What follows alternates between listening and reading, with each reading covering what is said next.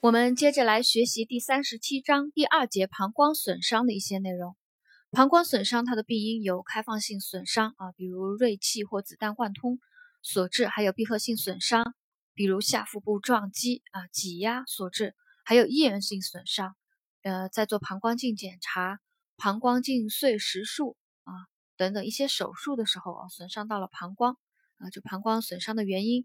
膀胱损伤以后啊，它也可能是。呃，挫裂伤或者是膀胱破裂啊，膀胱破裂伤，膀胱损伤的一个临床表现，如果有骨盆骨折合并大出血、膀胱破裂、尿外渗、腹膜炎啊，那么患者就可能发生一个休克啊。临床表现，膀胱损伤可能发生休克，还有腹痛、腹膜刺激症状啊，尿液如果流入到了腹腔，会引起压痛、反跳痛、肌紧张、腹膜刺激症状，嗯。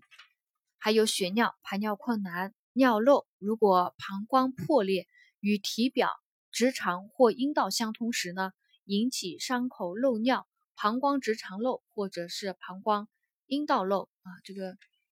这个是膀胱损伤的一个临床表现，有可能发生休克。还有腹痛、腹膜刺激症状、血尿、排尿困难，还有尿漏。膀胱损伤的一个辅助检查，可做一个导尿试验。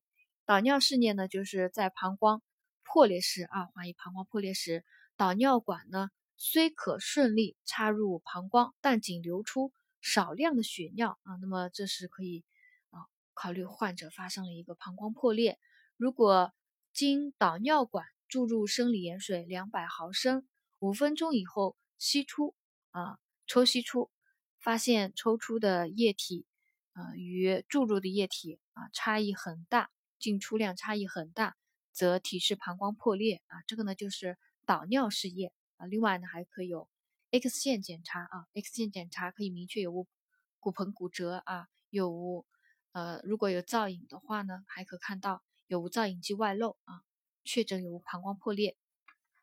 膀胱损伤病人的治疗也有一个，首先就是一个紧急处理，对严重损伤出血导致休克的，积极抗休克治疗。膀胱破裂的要尽早的应用抗生素预防感染，啊，还有如果说膀胱损伤，呃，较较较小啊，膀胱损伤较小，呃早期较小的一个膀胱破裂，膀胱造影时呢，仅有少量的尿液外渗啊，那么可以考虑先行非手术治疗，留置导尿管持续畅通引流尿液七到十天，待破口呢自行愈合啊，这个非手术治疗。啊，是留置尿管啊，引流尿液呢七到十天，待破口自行愈合。如果较重的膀胱破裂呢，那就尽早进行手术治疗啊。这个呢就是膀胱损伤的一个啊知识点啊，比较简单啊，我们就学习到这里。